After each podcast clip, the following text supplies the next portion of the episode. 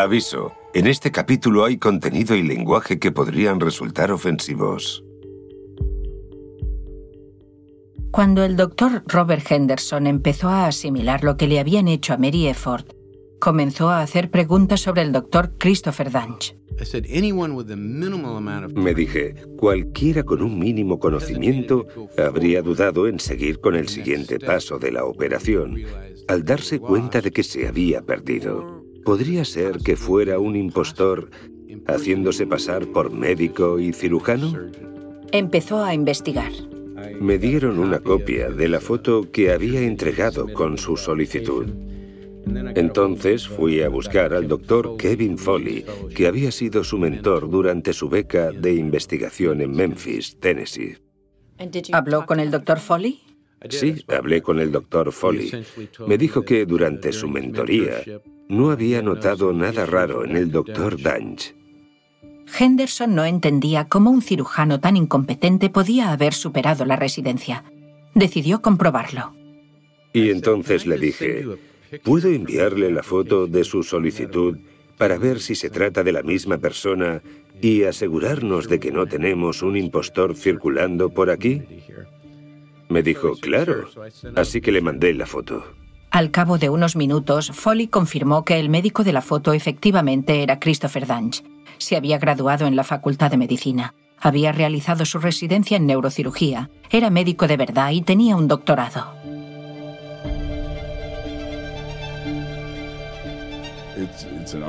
Es que es una historia increíble. Me cuesta aceptar que ese sea el hombre que fue mi amigo, con el que yo salía, con quien compartí habitación. Cooper Bailey compartió cuarto con Chris en Memphis cuando terminó la carrera. Para Cooper, Chris Dunge era un amigo inteligente, decidido y un poco despistado. Era deportista. Estaba en una forma excelente. Era guapo. Les gustaba a todas las chicas. Era un alumno excelente. Era el estadounidense ideal, bien formado. Así era él. Al doctor Henderson le costaba creer que Dunge fuera médico de verdad. Pero a la gente que lo conocía desde hacía mucho tiempo, como Cooper Bailey, les costaría trabajo asimilar en qué clase de médico se había convertido. Los medios. Ellos lo han convertido en lo que es, en el doctor muerte. ¿Sabes? Dicen que es él, y se ha convertido en eso. Pero no es lo que era. Yo no conozco al doctor muerte. Yo conozco a Chris Dunge.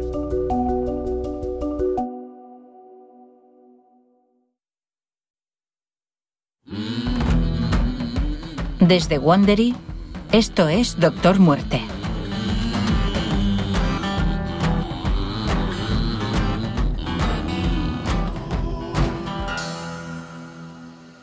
Este es el capítulo 2, Chris y Jerry. Los pacientes que confiaron en Christopher Dunge tenían buenas razones para hacerlo. Llegó a los quirófanos de Dallas con credenciales impecables. Se graduó en uno de los mejores programas de columna del país y se esforzó mucho para que lo admitieran en él. Nació en Montana, pero su familia acabó instalándose en Memphis, Tennessee, cuando él estaba en el instituto. Los cuatro hijos de la familia Dunge estudiaron en la escuela evangélica católica en el barrio de Córdoba de Memphis. Muchos de los niños del barrio eran hijos de médicos, abogados y directores. El padre de Chris era fisioterapeuta y su madre era ama de casa. Su familia no era tan acomodada como la de muchos de sus compañeros. Pero eso no parecía importarle, especialmente porque Chris era una estrella del fútbol americano, Jugaba en la defensa de los ECS Eagles. Chris era un chico muy decidido y muy guapo. Michael Francis también jugaba en el equipo y era el mejor amigo del hermano pequeño de Chris. Recuerda a Chris como un adolescente irascible, algo que a veces le causaba problemas.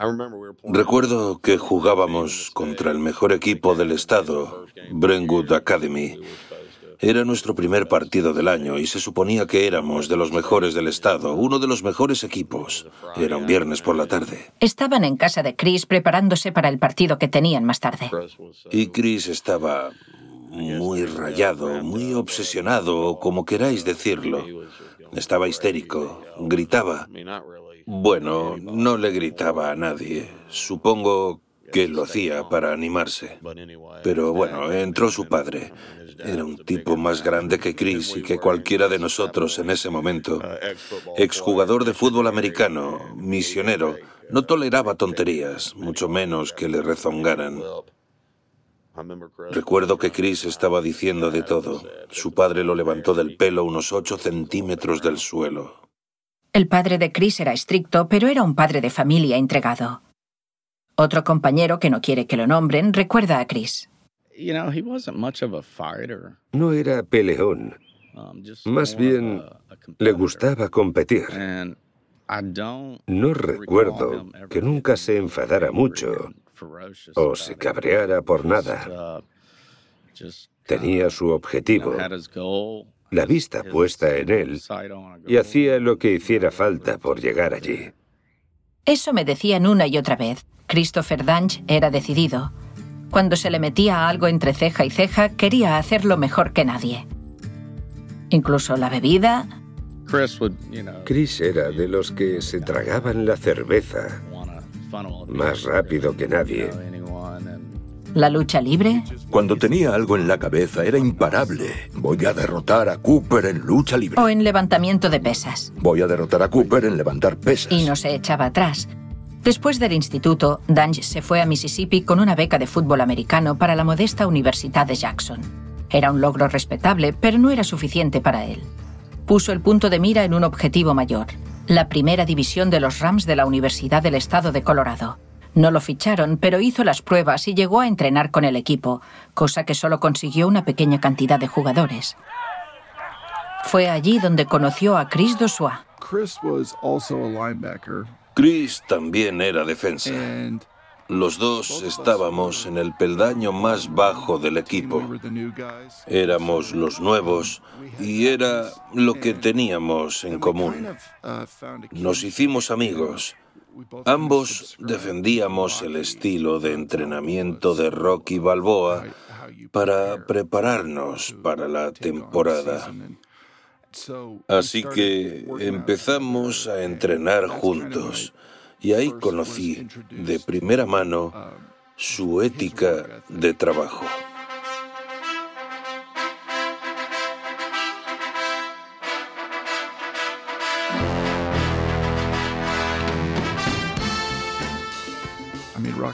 Rocky 4 no es nada más que un montaje de escenas de ejercicio, pero en el fondo habla de que las personas que se esfuerzan pueden superar las peores situaciones y que si te esfuerzas mucho y haces sacrificios puedes conseguir muchas cosas. Para mí fue muy inspirador porque siempre pensé que yo era el que más me esforzaba del equipo y descubrí que había otro nivel de compromiso y eso me pareció inspirador. Pensé, jo, ¿qué pasaría si llegara al nivel al que trabaja Chris? Chris no era un deportista nato, pero estaba decidido a abrirse camino con esfuerzo hasta lo más alto del fútbol americano. No quería ser un defensa más, quería ser el mejor defensa. Recuerdo que en un entrenamiento hicimos un ejercicio y a él le costó mucho. Lo intentaba, la cagaba y decía, entrenador, déjeme probar otra vez. Lo volvía a intentar, la volvía a cagar y decía, entrenador, le prometo que lo voy a pillar, déjemelo hacer otra vez. Lo volvía a hacer y la volvía a cagar. En ese momento todos le decíamos, tío, déjalo, para ya. Pero Chris no paraba. Después del entreno se fue a buscar al entrenador y le dijo, eh, ¿me acompaña? Creo que sé cómo se hace este ejercicio. El entrenador se sentaba a verlo hacer el ejercicio. El entrenador estaba ahí sentado mientras él lo repetía una y otra vez. Todos los demás le decíamos, eh, tío, mañana tienes entrenamiento. No te preocupes por eso. Después del entrenamiento vino a verme y me dijo, ¿qué me pasa? ¿Qué es lo que no pillo de ese ejercicio? Y yo se lo expliqué. Así es como funciona el ejercicio. Y me hizo practicar con él. Al día siguiente volvió y dijo, eh, entrenador, si no le importa, ¿podemos volver a hacer el ejercicio? Y lo hizo. Y era evidente que había mejorado un poco. Semanas después, el ejercicio se presentó de nuevo y él ya casi podía hacerlo. Así era Chris. No se rendía. ni siquiera cuando era evidente para todos los demás que no iba a conseguir nada. Los dos amigos empezaron a trabajar juntos en verano como personal de seguridad de conciertos en el anfiteatro de Red Rocks. Una tarde, Dance llamó a Dosua para que lo llevara al trabajo. Empezaron a hablar de cómo separar a los fans borrachos que se peleaban. Danch presumía de que se le daría bien porque era un buen luchador. Le hice una broma. Le dije, tío, eres un luchador nefasto. Y me colgó el teléfono y pensé que era un friki. Según Dosua, Chris llamó a su puerta enseguida vestido con una camiseta y unos pantalones cortos.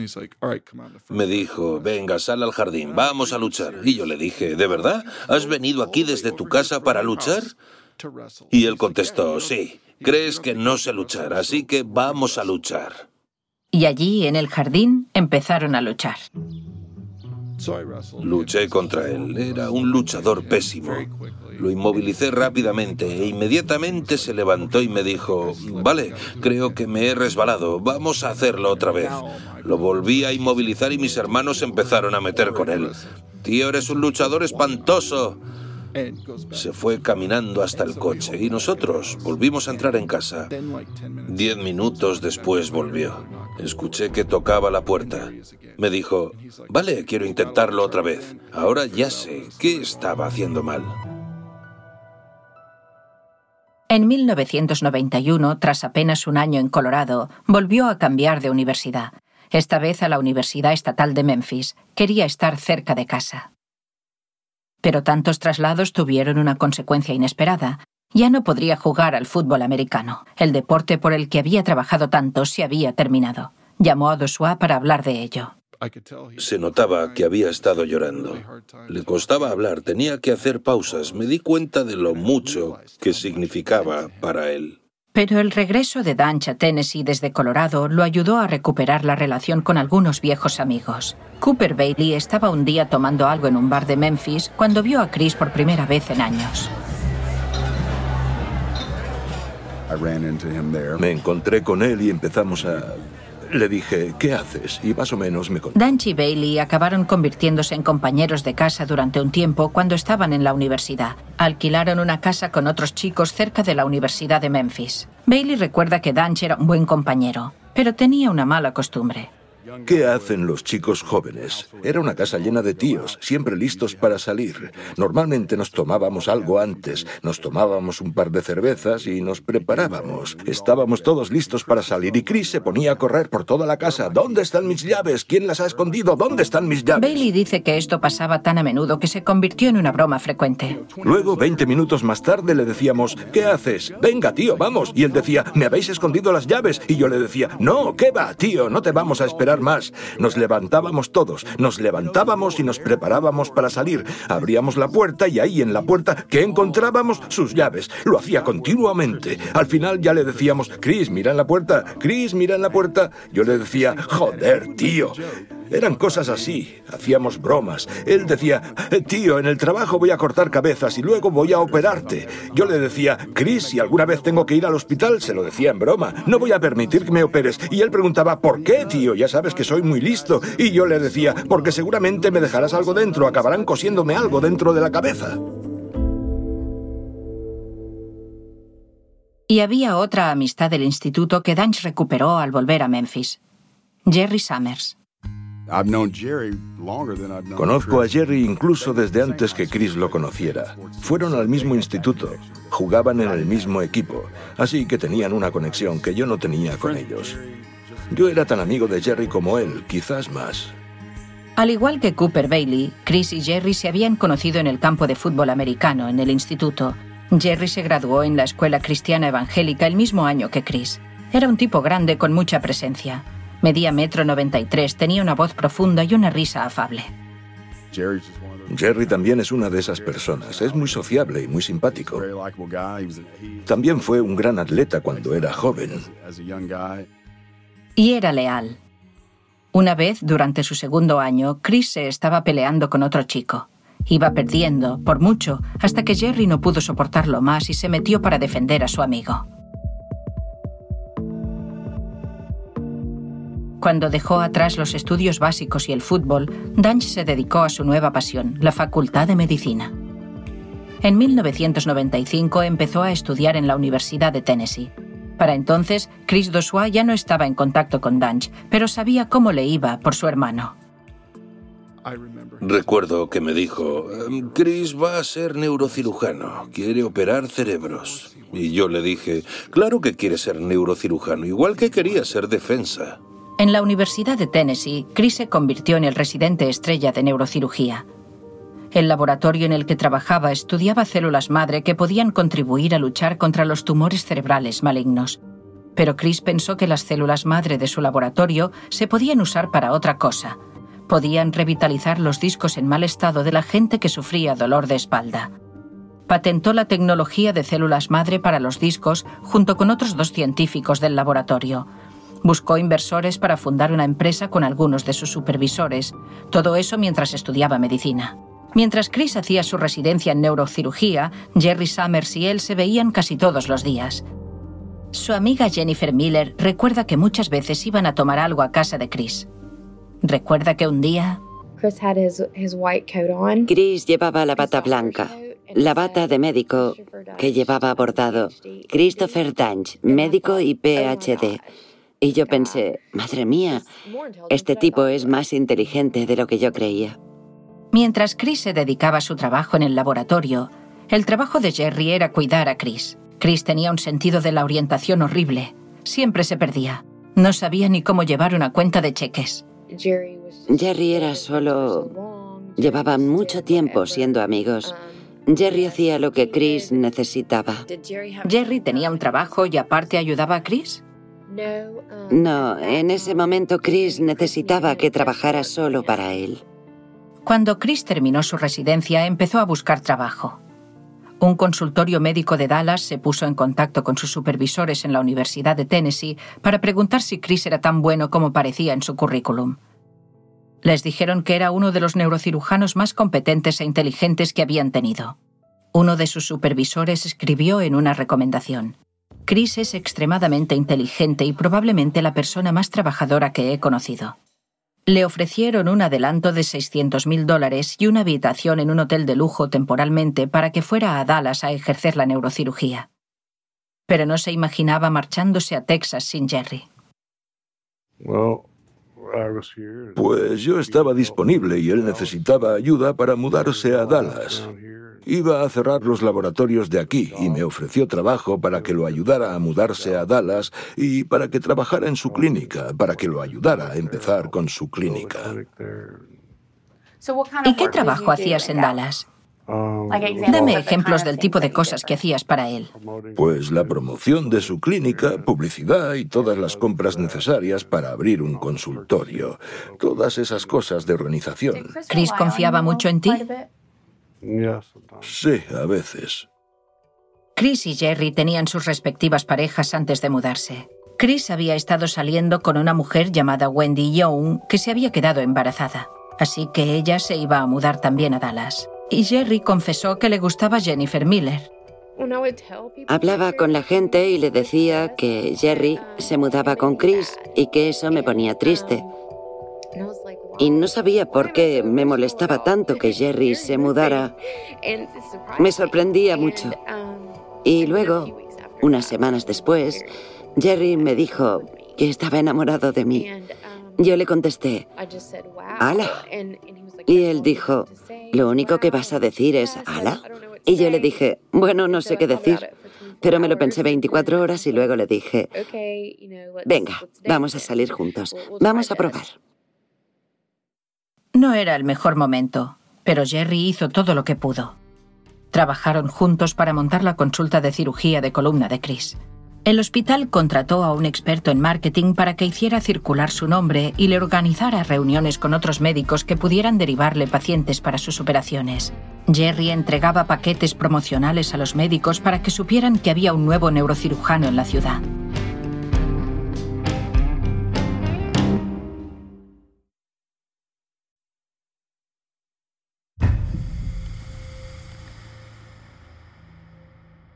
Chris solo realizó media docena de operaciones durante los primeros meses, pero le dijo a Jerry que iba camino de construir un imperio. Quería comerse Dallas, hacer cosas increíbles y tener mucho éxito. Jerry también intentaba poner orden en la vida personal de Chris. Era despistado y, por ejemplo, dejaba rotuladores destapados que estropeaban los muebles del hotel y... Chris destrozaba sus coches y Jerry los recogía y los llevaba al taller. Jerry solucionaba muchos de los follones de Chris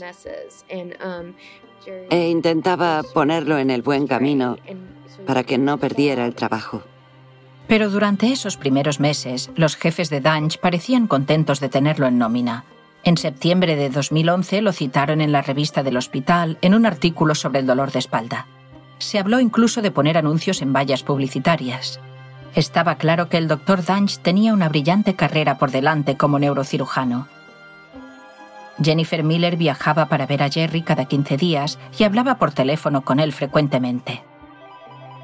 En una de esas llamadas, Jerry le dio a Jennifer una noticia sorprendente.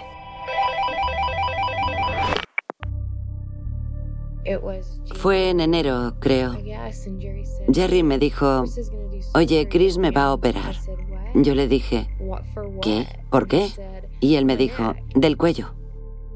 Jerry le dijo que Chris le iba a reparar una vieja lesión deportiva que había empeorado tras un accidente de coche. No quería ser negativa, pero recuerdo que le pregunté, ¿estás seguro? Esa fue mi respuesta. ¿Estás seguro? Él dijo que sí. Así que le dije, vale, dime cuándo la tienes programada e iré a echarte una mano. Jennifer tomó un avión la noche anterior. Jerry la recogió. Cuando me subí al coche en el aeropuerto me preguntó, ¿quieres que vayamos a cenar? Le dije que sí. Y me preguntó, ¿qué te apetece? Yo le contesté, no lo sé. Y él dijo, me apetece un filete. Salieron a cenar. Se sentaron en la barra y vieron el partido de baloncesto entre la Universidad de Memphis y la del sur de Mississippi. Eran las nueve de la noche cuando llegaron a casa de Chris. Jennifer y Chris estuvieron en la cocina hablando de la operación de Jerry. Chris me dijo, eh, ¿quieres ver las resonancias? ¿Quieres ver lo que le voy a hacer mañana? Y yo le dije que sí. Así que fue a buscar las resonancias y recuerdo que la sujetaba frente a la luz de la cocina.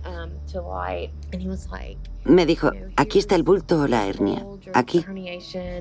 Voy a abrir y voy a arreglar esto de aquí. Era un disco cervical. Yo le dije, ah, vale, pues estupendo, bien. Gracias por mostrármelo. Al día siguiente, Jennifer fue a ver si Jerry se había despertado. Tenía la luz apagada. Estaba todo oscuro. Lo miré y le dije, eh, es hora de levantarse. Me contestó, estoy despierto. Y pensé, madre mía, ¿habrá conseguido dormir algo? Lo llevé al hospital. Se bajó del coche y entró. Nos dimos un beso, apenas un pico, y me dijo, te quiero. Yo contesté, yo también te quiero. Nos vemos en unas horas. Jennifer volvió a casa y luego llevó a Chris al hospital. Volví a casa. Tenía una sensación incómoda. Jennifer y la novia de Chris, Wendy, fueron a comer juntas mientras esperaban. La madre de Jerry me llamó mientras estaba comiendo y me preguntó, ¿dónde estás? Le dije, estoy comiendo cerca del hospital. Me dijo, bueno, algo ha salido mal. Jerry está en la UCI. Cuando Jerry se despertó, no sentía nada por debajo del cuello. No se podía mover. Chris le dijo a Jennifer que había sido por una hemorragia inesperada, que había perdido mucha sangre durante la operación, pero que se recuperaría. Chris volvió a meterlo en el quirófano a medianoche.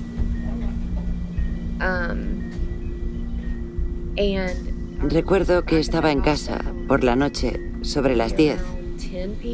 Y Chris me dijo, la inflamación de la médula no baja y tengo que aliviar la presión. En algo tenía razón. Había mucha presión sobre la médula de Jerry. Durante la operación, Danch había dañado los vasos sanguíneos de Jerry.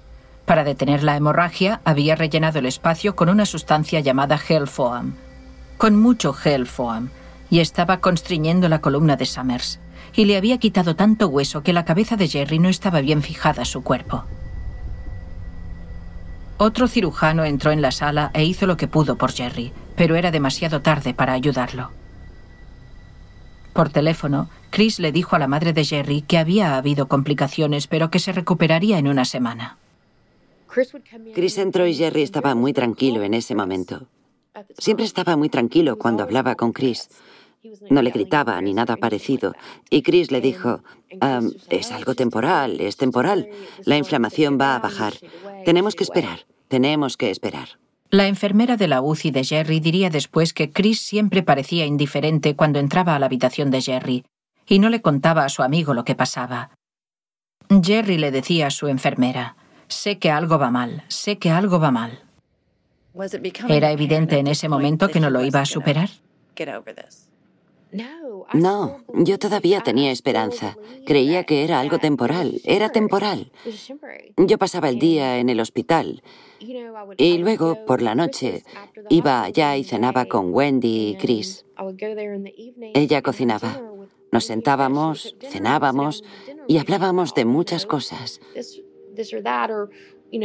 Hablábamos de la operación, claro, y de cómo Jerry iba a mejorar. Se quedó tumbado en la cama durante muchos días. Al principio estaba enfadado, luego deprimido. A veces lloraba. Le parecía que Chris no le decía la verdad. Jerry solo decía, quiero morirme, mátame, mátame, quiero morirme.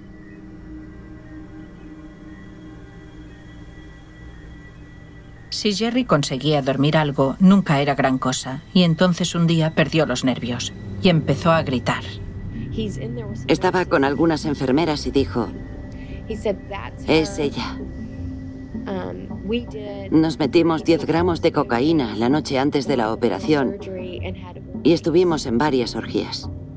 Jennifer llamó a Chris para hablar con él como cirujano de Jerry y como amigo.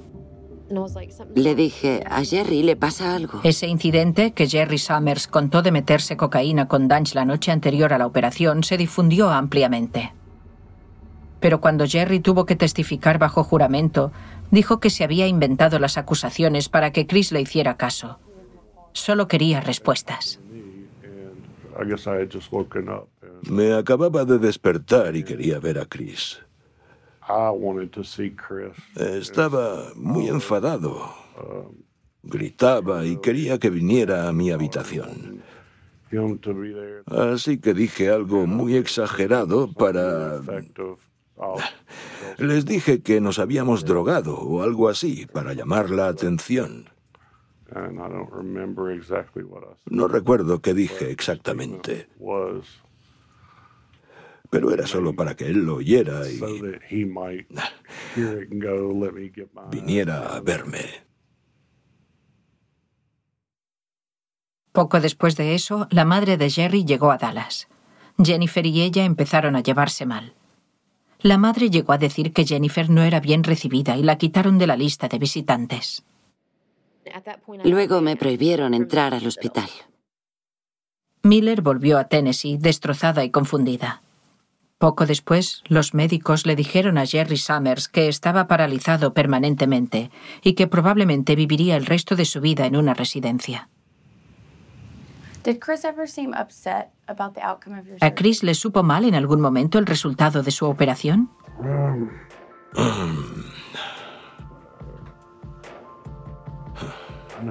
Nunca me lo pareció. La madre de Jerry se lo llevó a Memphis para que se recuperara.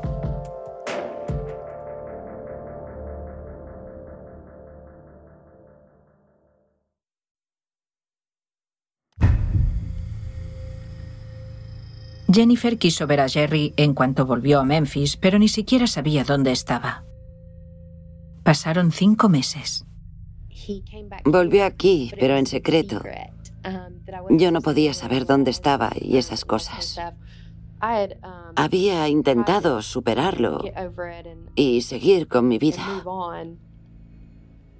Pero la familia de su padre me llamó y me dijo, oye, esto ya ha durado demasiado. Jerry no está bien y nos parece que deberías verlo. Al abrir la puerta de su habitación le sorprendió lo que vio.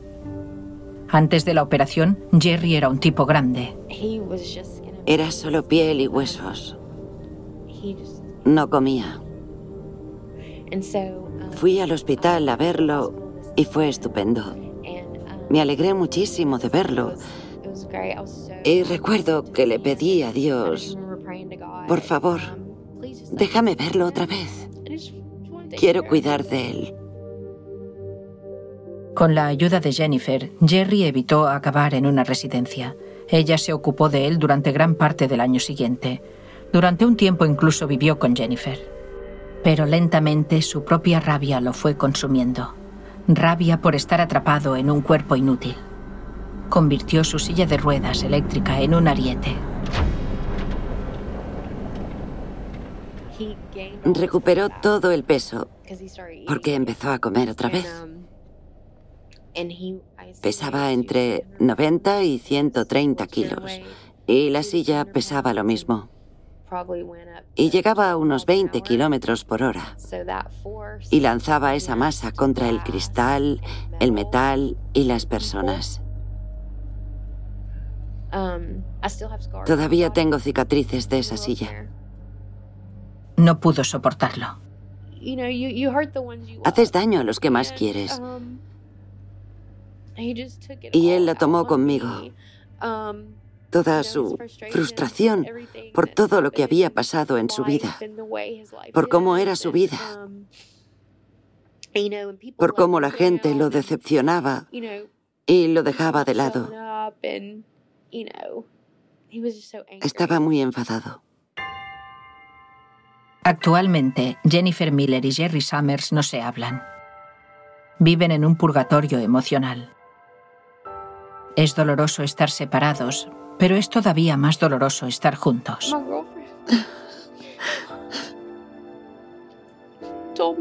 Una amiga me contó hace poco que había hablado con él. Y... Um, tengo muchas ganas de hablar con él, pero no puedo. Porque es... Esta no lo sé. A Jerry no le gusta hablar de Chris. Años después, cuando el fiscal le preguntó por su experiencia, le costó mucho explicarlo. ¿Qué tipo de actividades echa de menos? Em,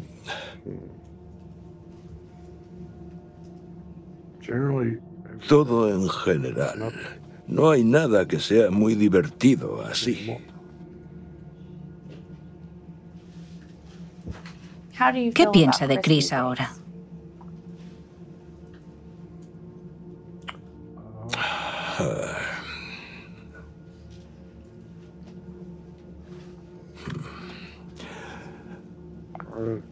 No lo sé. Realmente no.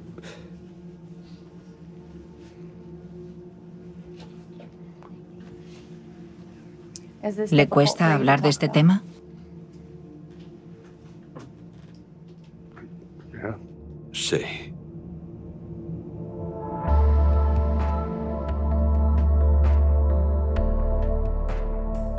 En febrero del año pasado visité a Jerry en el pequeño piso del centro de Memphis que comparte con un cachorro de raza chihuahua llamada Estela. Necesita cuidados las 24 horas, pero conseguí hablar con él a solas, al anochecer, entre el turno de tarde y el de noche. Tenía el cuerpo inclinado hacia atrás sobre la silla de ruedas eléctrica. Estela estaba sentada encima de él y movió la cola cuando me vio entrar. No deje que se caiga, me dijo Jerry. Una de las patas delanteras de la perrita estaba cubierta por un yeso lila, de una caída anterior sobre el suelo de madera. Me dijo que había dado su testimonio y que no tenía nada más que decir. Pero cuando le hice algunas preguntas me respondió y hablamos durante unos 20 minutos. No noté la rabia que había vivido Jennifer, solo resignación. Dijo que intentaba no pensar en Dallas. Miró por la ventana. Era consciente de que Chris no sabía conducir un coche, pero pensaba que lo habían preparado mejor para la neurocirugía. Le pregunté si Chris había ido a verlo alguna vez a Memphis. Una sola vez, me dijo, cuando pasó por la ciudad tres años después de la operación. Le mostró a Jerry fotos de su bebé recién nacido. No éramos mejores amigos, como dice la gente, me dijo Jerry. Mientras hablaba, yo le rascaba a Estela las orejas. Ella se acurrucó en su cama, a los pies de Jerry, y se durmió. Le di las gracias a Jerry por dejarme entrar, le deseé lo mejor y me marché. El amigo de Dange de la Universidad de Colorado, Chris Dossois, se enteraría años después de cómo se había ido de picada la carrera de Dange tan dramáticamente. Al principio le costó asociar al Chris que conocía con el que había hecho daño a tanta gente, incluso a su mejor amigo. Pero luego se acordó del defensa de fútbol americano que no aceptaba que no podía hacer un ejercicio. Tenía que esforzarse más. Tenía que ser Rocky. ¿Hay alguna película sobre un crío que haya nacido con las mejores capacidades y a quien todo se le haya dado bien?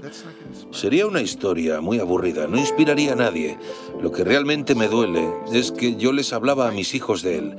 Les contaba la historia de Chris Danch, de cómo me llevaba al campo, de cómo me hacía entrenar por la noche o muy temprano por la mañana. Lo que Dosua no entendía era que a Chris Danch le obsesionara tanto la persona que quería llegar a ser, que no viera la que era en realidad.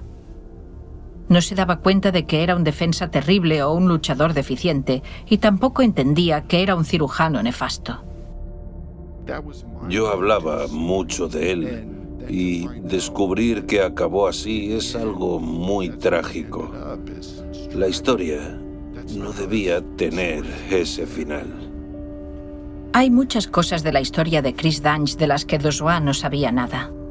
Las mentiras, las drogas. Y también un correo electrónico incriminatorio que Dange le envió a su asistente. El correo es largo y disperso, pero por el momento mencionaré la mejor frase. Estoy listo para convertirme en un asesino a sangre fría. Te lo cuento en el próximo capítulo de Doctor Muerte.